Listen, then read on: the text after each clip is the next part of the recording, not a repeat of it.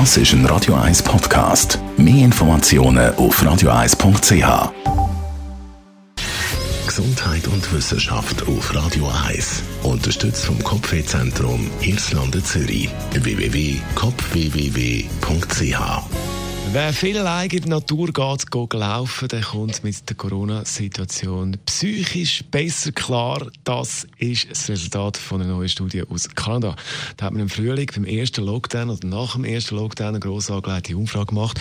Und vor allem hat man nicht nur gesehen, dass die Spaziergänge gut sind für unsere Psyche, sondern dass sich auch die Art verändert, wie wir die Natur spüren bzw. wahrnehmen. Weil vor der Pandemie ist man vor allem mit einem Ziel raus, ein Ausflugsziel ähm, als Fixpunkt, ein Restaurant ein Kaffee, um etwas zu essen bzw. trinken.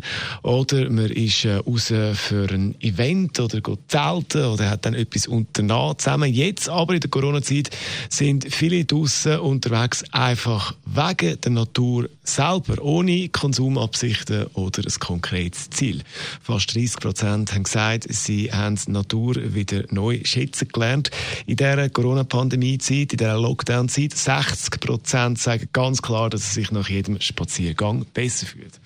Allerdings muss man in dieser Studie natürlich sagen, die hat man in Kanada gemacht, in einem, beziehungsweise an einem Ort, der nicht so besiedelt ist wie die Schweiz. Da haben wir natürlich, äh, ist man mehr allein, hat mehr Platz.